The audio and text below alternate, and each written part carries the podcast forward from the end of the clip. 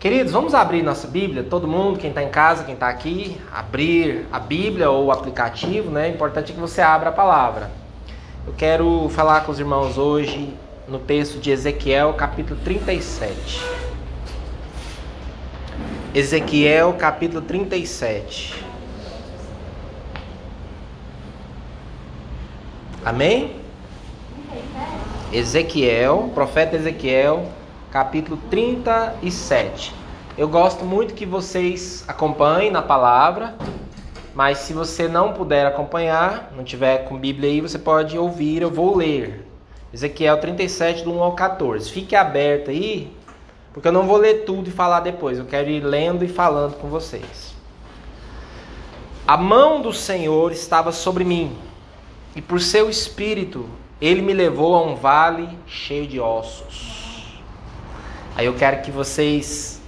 É, olha só que interessante. Continuando, ele me levou de um lado para o outro e pude ver que era enorme o número de ossos no vale e que os ossos estavam muito secos. Vamos usar a nossa cabeça hollywoodiana, vamos usar os efeitos especiais e imaginar isso. Você, você é levado pelo Espírito a um lugar cheio de ossos secos, muitos ossos. É um cenário de filme de terror, né? E e eu fico pensando como às vezes o Espírito Santo nos leva a lugares estranhos, né? O, quem levou Ezequiel para esse lugar foi o Espírito Santo. É, e se você para pensar na palavra, o Espírito conduziu pessoas de Deus a lugares esquisitos. Por exemplo, foi o Espírito Santo, lá em Mateus 4, Lucas 4, os dois dizem que o Espírito Santo conduziu Jesus para o deserto para ser tentado pelo diabo. Então, olha que coisa, que às vezes passa despercebido. Quem foi que conduziu Jesus para o deserto, para um lugar de sequidão, de sofrimento, de, de exaustão, de abandono, e ainda para ser tentado pelo diabo? Foi o Espírito. É óbvio que Jesus saiu vencedor dessa tentação, é óbvio que ela era necessária, é óbvio que ali o Senhor Jesus exerceu autoridade, nos estabeleceu um padrão de como vencer o inimigo, que é declarando a palavra. Mas eu quero chamar a sua atenção hoje como o Espírito Santo não te conduz só para lugares bonitinhos, gostosinhos e quentinhos. Às vezes ele te conduz para lugares esquisitos. Claro que sempre com um propósito. Sempre há um, um propósito naquilo que o Espírito Santo te conduz. O Espírito, quando você lê o livro de Atos, no Novo Testamento, relata o Espírito Santo conduzindo pessoas para os mais diversos lugares. E às vezes, no primeiro olhar, não parecia ser o Espírito Santo. Por exemplo, o Espírito Santo conduziu é, é, Paulo e os seus companheiros, eles queriam ir pregar num lugar e o Espírito Santo não permitiu. Está lá em Atos. Olha que interessante. Você consegue imaginar isso? Está na Bíblia. Eu quero pregar o Evangelho num lugar e o Espírito Santo fala: não, não é para ir para lá. E por que, que não é para ir para lá? Porque não está na hora, porque não é o propósito de Deus, porque Deus não quer você naquele lugar, naquela hora. Mas aí o mesmo Espírito conduz os irmãos a uma, outro, a uma outra cidade. E o que acontece lá, onde eles são conduzidos pelo Espírito? Eles pregam a palavra e tomam uma surra fenomenal. São espancados. São presos, espancados e jogados numa cadeia. Aí você vai pensar, é, acho que eu me enganei, não foi o Espírito Santo que me trouxe para cá. Paulo podia ter pensado isso, Paulo e Silas. A gente achou que era o Espírito Santo nos conduzindo para cá, mas olha o que, que deu. Fomos espancados, estamos com as costas esfrangalhadas, presos, no lugar mais profundo da masmorra. Mas eles não pensaram assim, eles estavam convictos que o Espírito Santo às vezes te conduz por lugares estranhos, com um propósito, e eles adoraram a Deus naquela prisão, à meia-noite, que não conseguia dormir, é lógico, né? Estavam espancados, então eles começam a adorar a Deus, eles não reclamaram, não murmuraram, não questionaram, adoraram. E aí veio a presença de Deus naquele lugar de uma maneira tão tremenda, tão extraordinária, que a cadeia se arrebentou, todo mundo ficou livre. O carcereiro da prisão é, acabou se convertendo com toda a sua família, e aquilo foi o início de uma igreja que é definitivamente uma das igrejas mais queridas de Paulo. Você percebe isso na carta que ele escreve para eles, a carta aos Filipenses. Uma igreja poderosa, uma igreja alegre, uma igreja viva, vibrante, crescente. Uma igreja que o apóstolo tinha um carinho muito grande, porque aquilo que te custa muito, você tem carinho, né? Essa igreja foi plantada a partir de uma surra que eles tomaram e de todo um mover de Deus naquela prisão. e pessoas se converteram ali, e Paulo escreve uma carta apaixonada para a igreja de Filipos, os filipenses. É, meu ponto é, o Espírito Santo às vezes vai conduzir você, você, vai nos conduzir em momentos que você vai falar assim, puxa, será que foi o Senhor mesmo que me mandou fazer isso? Será que eu não estou enganado? Será que esse projeto, será que é meu casamento, será que o meu trabalho, será que o que eu estou fazendo, meu, meu ministério, será que isso foi Deus mesmo que mandou fazer? Será que isso não foi coisa da minha cabeça? Será que eu não fui enganado? É claro que isso pode acontecer, mas o que eu quero te dizer é que o Espírito Santo foi quem conduziu Jesus para, como eu disse, para o deserto, os apóstolos para lugares estranhos, é que ele conduz Ezequiel, o profeta, para um vale de ossos secos, para um cenário de filme de terror ou para um cenário pós-guerra nuclear, sei lá, um monte de ossos sequíssimos. E aí, ele continua dizendo que o Espírito levou de um lado para o outro, fez ele ver aquilo tudo. Um vale, gente. O que é um vale? Visualiza um monte de morros, de montanhas, e aquela. O vale ali é como um cenário de uma guerra que aconteceu há muito tempo atrás, e ali estão os derrotados, né, os que caíram, os que morreram, e eles estão mortos, estão mortos há tanto tempo que os ossos estavam, o texto diz, secos, sequíssimos, muito secos. E o Espírito me perguntou: Filho do homem, esses ossos poderão tornar a viver? Então, uma coisa interessante que eu quero chamar a sua atenção. Quando você lê o livro de Ezequiel, toda hora que Deus fala com ele, Deus chama Ezequiel de filho do homem. E quando você lê outros textos proféticos e outras histórias de homens e mulheres que andaram com Deus, você percebe que Deus tem um jeito é, diferente de falar com cada um. Não é todo mundo que Deus chama de filho do homem na Bíblia. É, existe um jeito de Deus chamar as pessoas. O que eu quero dizer com isso é que existe um relacionamento de Deus com você. E assim como nós fazemos com as pessoas, nós temos um jeito pessoal, único de chamar as pessoas que nós convivemos, nossos amigos e tal. Deus também tem isso com a gente. E se você disser para mim assim, é, não, não sei do que, você está falando, eu acho que você precisa conhecer melhor o Senhor. Você precisa orar mais, você precisa se aproximar dele, porque você precisa ter o seu jeito de conversar com ele, de, de chamar a Deus, a sua intimidade com ele, e você precisa saber como Deus trata com você, como Deus fala com você, para que você reconheça quando a voz é dele. Isso que eu estou falando aqui é, é, alimento sólido, é coisa para a gente que quer mesmo conhecer o Senhor. Por exemplo, quando Jesus ressuscitou, é, muita gente não o conheceu de imediato. E aí nós temos a Maria, que Maria Madalena, que ela encontra com o Senhor ressuscitado e ela não conhece a princípio. Mas aí, ela inclusive achou que ele era o cara que cuidava ali daquele, daquele lugar onde ficava o sepulcro. Mas quando ele fala com ela, Maria, ela o reconhece imediatamente. E aí ela o chama de um jeito que só ela chama Jesus na Bíblia. Só aparece naquele lugar, ela o chama de Rabone, que é uma palavra que significa meu mestre. É uma palavra muito íntima. Então você percebe que havia um relacionamento de Jesus com Maria Madalena que era único.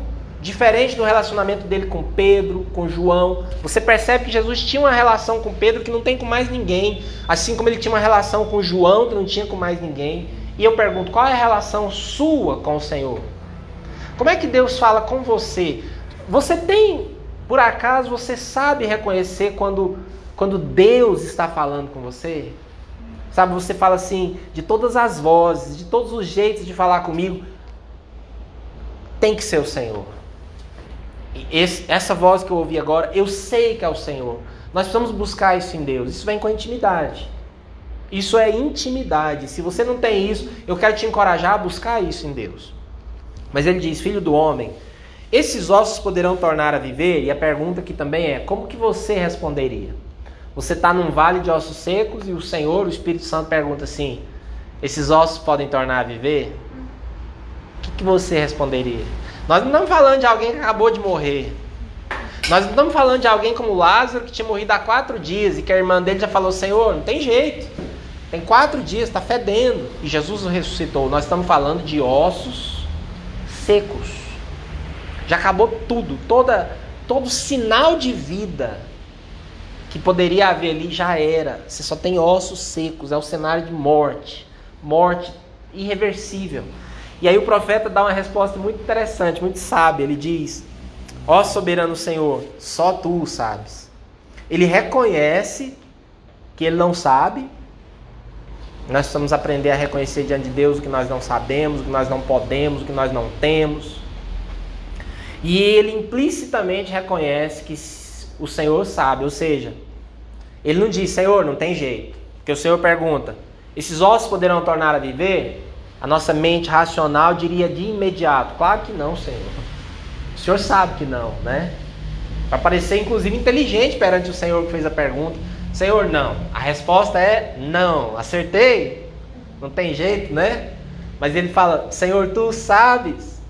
Porque implicitamente ele reconhece que tem coisas que a nossa mente natural não sabe. Tem coisas que, mesmo contrariando a todo o nosso conhecimento, toda a ciência, todo o saber humano, Deus pode fazer. Se ele diz, Senhor, tu sabes, é porque se ele, se houvesse só uma resposta, não, não tem jeito, ele diria isso.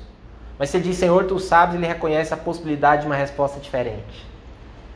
O que eu quero desafiar vocês nessa noite é para as perguntas que te são apresentadas, para os desafios da vida, para as impossibilidades que se apresentam diante de você, para os sonhos não realizados, para as esperanças ainda não cumpridas, para os projetos que são muito maiores que você, que você não tem recursos e nada, a resposta certa não é não, não tem jeito. A resposta certa é Senhor, tu sabes. Tu podes. Basta uma palavra do Senhor. E essa doença que a ciência sabe e diz que não, e aqui nós não estamos detonando a ciência, a ciência está fazendo o papel dela. Quando a ciência diz que algo não tem jeito, dentro do que o homem sabe, dentro dos limites do homem, a resposta é essa mesmo: não, não tem jeito. Mas Deus sabe mais, Deus pode mais. Nós cremos nesse Deus, amém? Nós cremos num Deus que reverte todo e qualquer diagnóstico que o ser humano, que o conhecimento, que a mente humana possa dar. Então a resposta é essa, Senhor, tu sabes. Eu não sei, a ciência não sabe, mas o Senhor sabe. Então, o Senhor me disse: profetize a esses ossos e diga-lhes: ossos secos, eu amo isso aqui. Ouçam a palavra do Senhor. Agora olha que interessante, você virar para um monte de ossos secos e começar a falar com eles. Ossos secos, ouçam a palavra do Senhor. Porque profetizar, irmãos, falar a palavra do Senhor, você pode falar para coisas que aparentemente não ouvem, porque tudo no universo ouve a palavra do Senhor. Na Bíblia tem vários momentos em que a palavra do Senhor foi proclamada para um, para uma coisa, para um, para algo que normalmente você não fala com ela.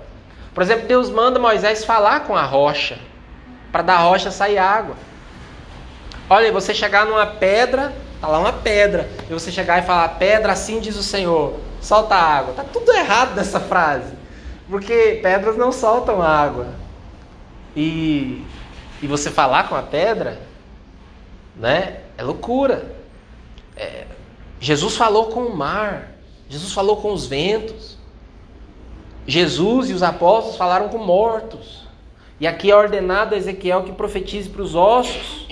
Então, eu quero te dizer nessa noite, e você vai entender mais no final, que nós precisamos aprender que tudo no universo ouve a palavra do Senhor.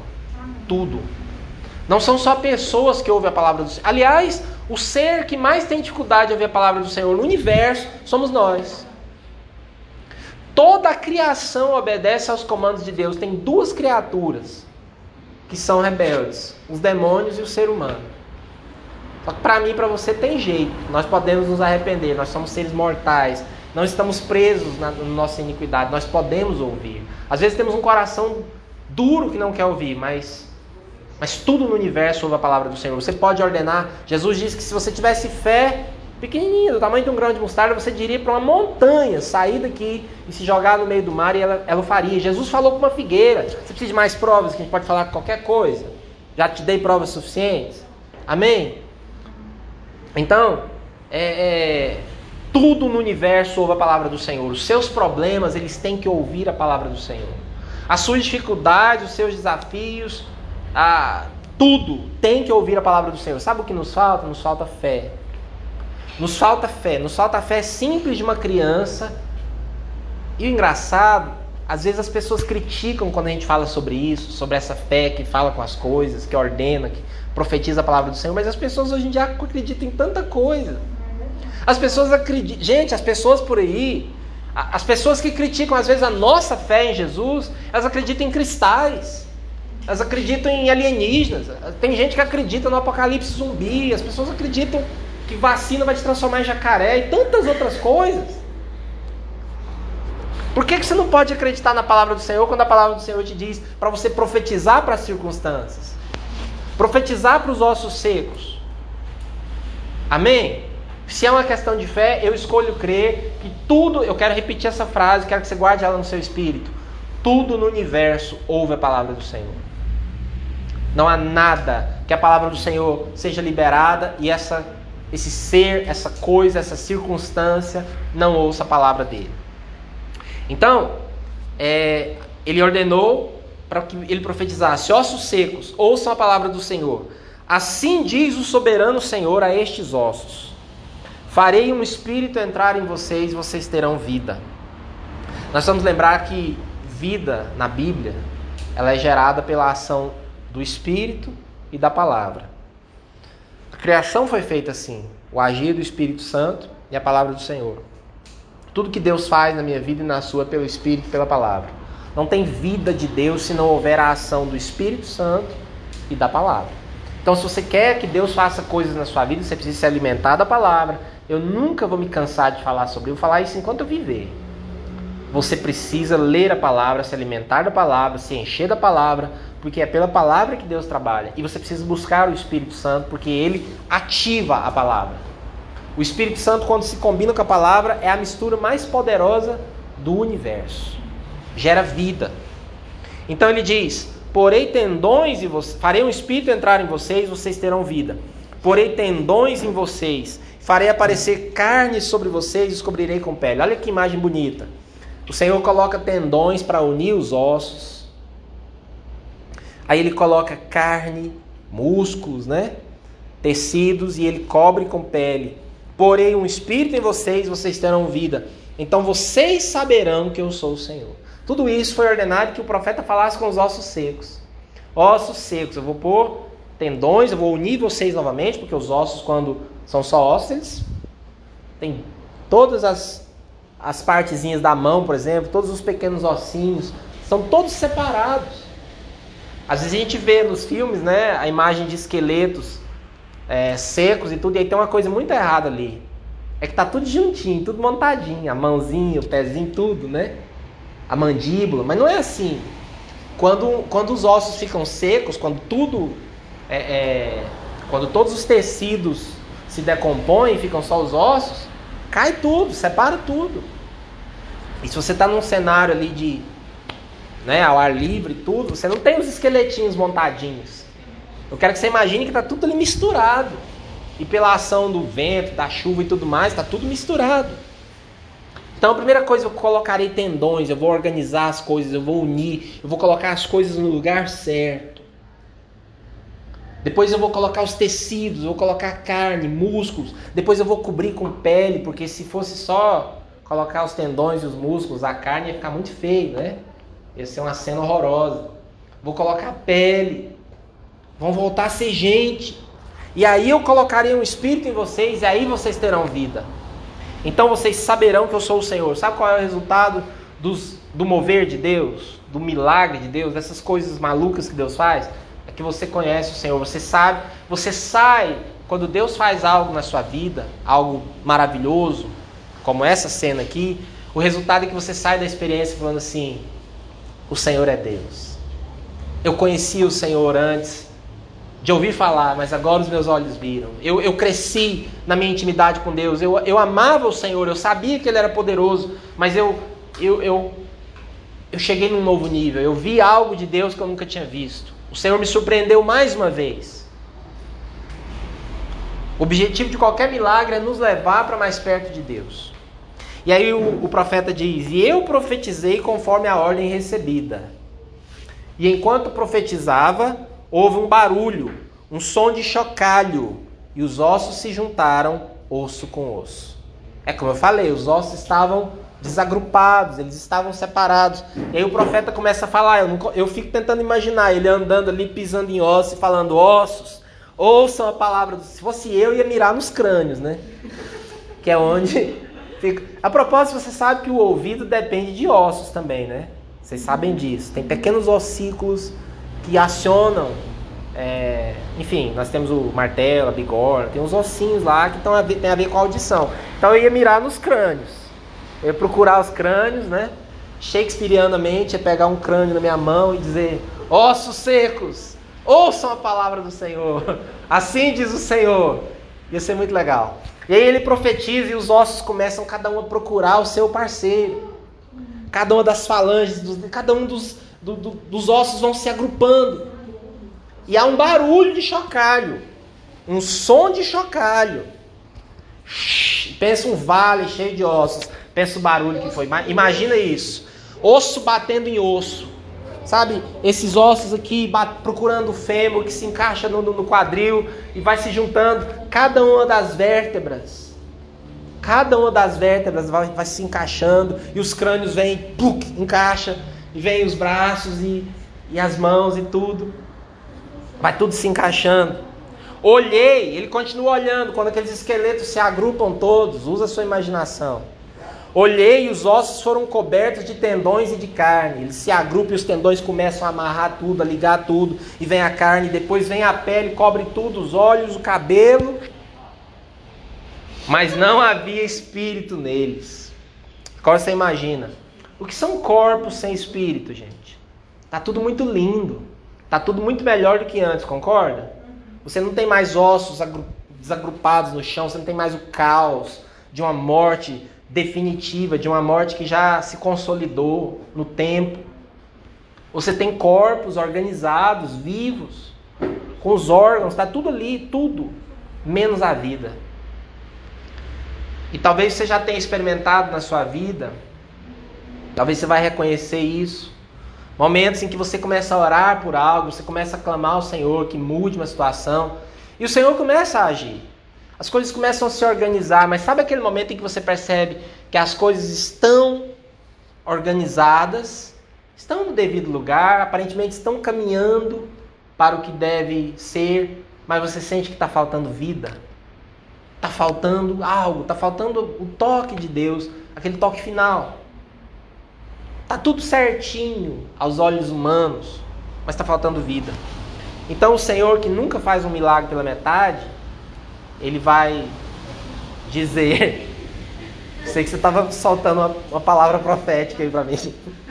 O Senhor vai dizer: profetize. Olha só, agora a profecia muda. Primeiro ele profetizou para os ossos para que eles voltassem a viver. Eles se agruparam, foram cobertos e tudo. Você está com a imagem na sua cabeça, mas faltava vida. E aí o Senhor diz: Olha, profetize ao Espírito.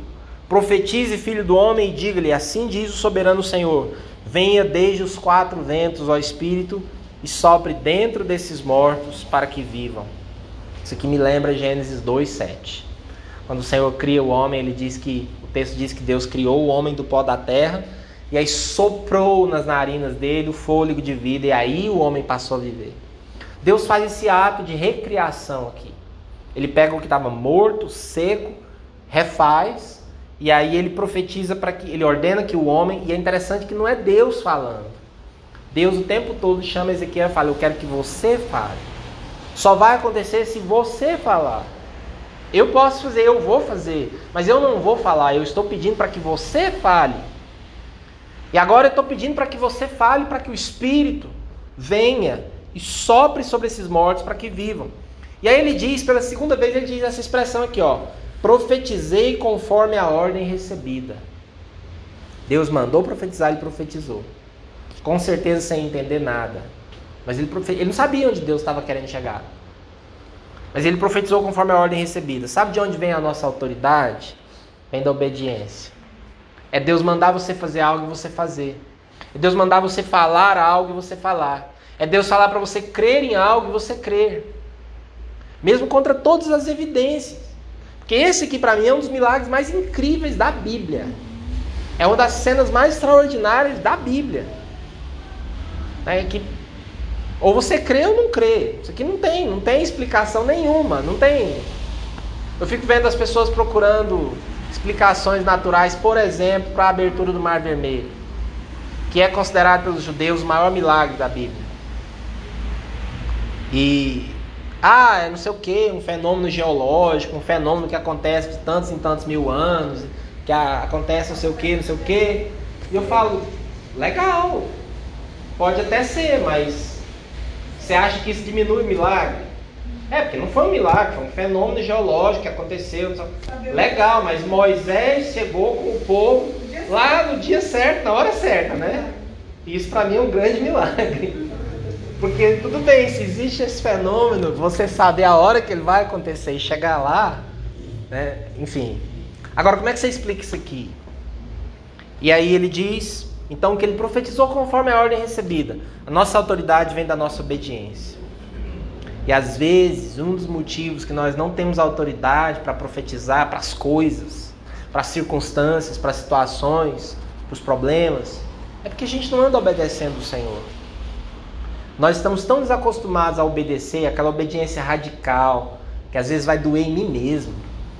Aquela obediência de, como nós cantamos aqui hoje, me humilhar e sacrificar aquilo que me custa. A gente está tão desacostumado disso. Nós não queremos obedecer, mas nós queremos mandar e ver Deus. É, qual é a palavra? Honrando a nossa palavra, né? honrando a nossa. dando suporte à nossa profecia. Ah, eu profetizei, mas não aconteceu. Mas não é assim não. Não é só porque você quer. Nós precisamos de novo, nós precisamos entrar na presença de Deus, desenvolver intimidade com Ele, para dar ordens que Deus deu primeiro para saber o que Deus quer que a gente saia por aí. Não é sair por aí, pirlim pim pim, não. É falar o que Deus está falando. É sincronizar o nosso espírito com o espírito de Deus, porque se o espírito de Deus mandar eu profetizar a vida sobre aquele esqueleto ali, eu profetizo, mas se ele falar para não profetizar sobre aquele outro, eu não vou profetizar. É o que levou Paulo a entender que não era para pregar aqui, era para pregar lá. É a obediência. E tudo isso é muito pessoal, isso é você buscar em Deus. Isso é no dia a dia, cada dia você se levantar e falar: Deus, eu não quero pedir para o Senhor abençoar o que eu o que eu quero fazer, eu quero pedir para o Senhor me levar a fazer as coisas que o Senhor quer abençoar. Percebe a diferença? Uma coisa é você falar assim: Deus, ó, anota aí na agenda do Senhor. Eu vou em tal lugar, eu vou fazer isso, vou fazer aquilo, vou relacionar com tal pessoa, vou comprar, vou vender, vou fazer e acontecer. E o Senhor abençoa em nome de Jesus. Outra coisa é falar, Deus, onde é que o Senhor quer que eu vá? O que, que eu devo fazer? O que, que eu devo falar? O que, que é para eu abrir mão logo? Fala logo, Deus, que eu estou aqui para obedecer. Aí Deus vai falar assim: ah, então eu posso te confiar algumas coisas para você sair profetizando. Profetizei conforme a ordem recebida. E o Espírito entrou neles. Ouça agora um vento. E o Espírito vindo e entrando naqueles corpos eles receberam vida e se puseram de pé. Até então estava todo mundo caído ainda. Porque gente morta não fica de pé. Estava tudo bonitinho, organizado, coberto de tendões, de carne, de músculos, de pele, mortos e caídos. O Espírito entrou, eles receberam vida e se puseram de pé. Era um exército enorme. acho interessante que, de todas as palavras que Deus podia usar para falar desse agrupamento de pessoas, ele usa a palavra exército. Então ele me diz: Filho do homem, Estou terminando, gente. Esses ossos são toda a nação de Israel. Aí Ezequiel entendeu o que estava acontecendo. Eles dizem: Nossos ossos se secaram, nossa esperança se foi, fomos exterminados. Então aqui nós estamos falando de um vale de ossos secos, que na verdade é um cemitério de gente derrotada e esquecida. Isso aqui, gente, é um cemitério de, de, de sonhos. Olha só o que eles dizem: nossos ossos se secaram, nossa esperança se foi. Isso aqui fala de sonhos abandonados, de esperanças perdidas, de, de projetos que não vão se realizar mais. É um escritor de um livro que eu li anos atrás, ele diz que o lugar mais rico do planeta Terra é o cemitério. Não é como você poderia pensar campos de petróleo, não sei aonde, ou a casa, o Banco Central americano, qualquer coisa parecida, minas de ouro, não sei aonde, mas o lugar mais rico do planeta, segundo esse autor, eu acho interessante essa metáfora, é o cemitério, porque lá no cemitério estão os livros que não serão escritos, as músicas que não serão cantadas, as viagens que não serão feitas, os relacionamentos que não vão acontecer, os pedidos de perdão que nunca aconteceram, os pais que nunca abraçaram seus filhos, as, as coisas boas que poderiam ter sido feitas por aquelas pessoas e que foram adiadas, abandonadas, desistidas, esquecidas, perdidas. Os, os cis que não deram em nada. Sabe? As pessoas que não ousaram, não acreditaram, não, não correram atrás e, e morreram. E levaram todo o seu potencial, todos os seus talentos, todo o seu intelecto, todas as coisas que poderiam ter sido realizadas, morreram. É disso que nós estamos falando aqui. É um lugar que ninguém passa por ele, é um lugar de morte, é um lugar que representa a autoimagem de um povo. Porque Deus está dizendo: esses ossos são a nação de Israel. É a autoimagem, é como um povo está se vendo. Tem um povo, uma nação, se vendo como um vale de ossos secos. Derrotados, mortos, esquecidos, sem poder nenhum, sem perspectiva nenhuma, sem, sem sonho, sem esperança. Não tem mais jeito. E aí eu quero, já terminando, virar para você, para vocês, e perguntar: será que não tem nada na nossa vida que está assim? morto, abandonado, caído, seco, sonhos, esperanças. Muitas vezes, por trás da nossa fachada bonita, pode ser que haja áreas dentro de nós que são esses vales de ossos secos. Porque Deus está dizendo: olha, Ezequiel, é a sua nação, o seu povo. É você. Porque se, se o Senhor me dá uma visão e fala: olha, isso que eu estou te mostrando agora é o Brasil, Deus está falando de uma nação e Deus está falando de mim. Eu sou o Brasil. Eu sou brasileiro. Então aqui é a nação, é você, profeta. Por isso, profetize e diga-lhes: Assim diz o soberano Senhor, e aqui fica pessoal, aqui é aplicado. Ó meu povo, vou abrir os seus túmulos e fazê-los sair. Trarei vocês de volta à terra de Israel, e quando eu abrir os seus túmulos e os fizer sair, vocês, meu povo, saberão que eu sou o Senhor. Deus está dizendo para vocês hoje, irmãos, para cada um de nós. Deus me deu essa palavra para te falar. O Senhor vai fazer coisas na sua vida, vai restaurar áreas mortas da sua vida, sonhos que você já não, não, não sonhava mais, esperanças que você dava por perdidas. O Senhor vai fazer de tal forma que você saberá que Ele é o Senhor. Ele não é um deusinho qualquer, Ele é o Senhor. Ele é aquele que fala e as coisas acontecem. Porém, o meu espírito em vocês vocês viverão, e eu os estabelecerei em sua própria terra. Então vocês saberão que eu, o Senhor, falei e o fiz a seus companheiros. Palavra do Senhor. Então esse é o vale dos mortos, dos sem sonho, dos sem esperanças. Só que um dia Deus, ninguém passa por lá. Você passaria num lugar desse? Se você sabe que que tem um lugar, um vale, esse é literalmente o vale da sombra da morte. Você passaria num lugar que você ia ter que sair pisando em gente morta? Com certeza você daria voltas para não passar. Só que Deus passa lá um dia. Deus passa nas áreas da sua vida que nem você está querendo passar mais. Que ninguém quer passar. E Deus ressuscita aqueles mortos e os transforma num exército. Então o vale dos derrotados, dos esquecidos, se torna o vale de um exército poderoso, vencedor o ponto de partida de um exército de vencedores. Então, os ossos que eram Ezequiel, que eram Israel, que somos eu e você, que é um monte de mortos, derrotados, esquecidos abandonados, se torna um exército que sai dali para conquistar a sua própria terra e os seus sonhos. O que eu quero dizer com isso, concluindo? Que o seu pior momento, porque não tem momento pior que esse aqui, que é descrito. Seu pior momento pode ser o marco da maior virada da sua vida. O seu, quando você pensar, eu estou no pior momento, essa, talvez não a vida toda, mas uma área da sua vida, não, isso aqui já era, morreu, acabou, está no pior momento, no ponto mais baixo. Tá? Como disse a André na nossa TN, né, tá? Não está no fundo do poço, estava no fundo do poço e ainda descobriu que tinha um alçapão no fundo do poço para descer mais ainda. Quando você se vir lá no alçapão do fundo do poço, esse lugar pode ser o marco da maior virada da sua vida. Porque Deus é capaz de fazer isso. Aliás, Deus gosta de fazer essas coisas. Porque isso traz glória para o nome dele. Vocês saberão que eu sou o Senhor. Vocês vão saber que não foi vocês que saíram de lá. Vocês vão saber que só eu podia fazer isso. Só eu podia ressuscitar e fazer isso tudo que eu fiz. Então eu quero te encorajar hoje a crer que o Deus que ressuscitou a Jesus dentre os mortos, o Deus que ressuscitou esses mortos lá de Ezequiel, é o seu Deus, é o meu Deus, é o nosso Deus. E eu quero te encorajar, e nós vamos fazer isso agora, a profetizar sobre os ossos secos da sua vida. Todo mundo já esqueceu, você já esqueceu, mas Deus está olhando e dizendo: Eu tenho planos para esses ossos secos aí na sua vida. Eu não, eu não sou um Deus que guarda ossos no armário. Eu sou um Deus. Eu não, tô, eu, não, eu não sou um Deus que se acostuma com isso. Às vezes nós nos acostumamos. Nós acostumamos com áreas mortas da nossa vida. Ah, não, não. Esse sonho aí já era mesmo. Esse, esse família, esse casamento, esse projeto. É, isso aí já era. Isso aí eu já saquei que não tem mais jeito.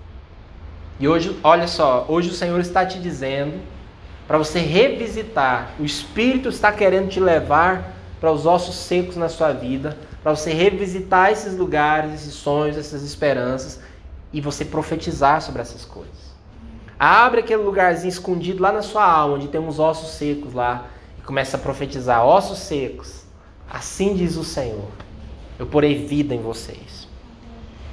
Então eu quero te chamar, partir de hoje, para conhecer esse espírito que é capaz de gerar vida até em ossos secos. Sabe, para entrar numa nova estação na sua vida, para profetizar a vida onde houver morte. Amém? Podemos orar sobre isso? Vou pedir os irmãos para cantarem uma canção. E eu quero, a princípio, que você ore do jeito que você está, do jeito que vocês aí em casa estão. Eu quero te convidar a orar. Fechar os olhos, todo mundo. E nós vamos começar a orar, crendo, respondendo a essa palavra. Depois eu quero te convidar a ficar em pé e nós vamos ter um tempo de oração juntos. Mas eu quero que você responda essa palavra, você sozinho, individualmente. Feche os seus olhos e comece a dizer: Deus, se há ossos secos na minha vida, eu quero começar a profetizar. Eu não quero me acostumar com ossos secos na minha vida. E se você disser para mim no final dessa noite, você me disser, Onésimo, sabe, eu orei, glória a Deus, não há secos na minha vida. Que bom, meu irmão e minha irmã. Então, sai do seu lugar e comece a profetizar, porque tem muita gente por aí que não está tão bem quanto você. Se não houver ossos secos na sua vida, posso te dizer que tem ossos secos por toda parte. E Deus está esperando que você e eu sejamos os profetas que vão virar para uma pessoa que já desistiu, que está seca, abandonada, e dizer: Olha, Deus não desistiu de você. O Senhor tem planos para você. Então, profetiza sobre os ossos secos. Vamos orar.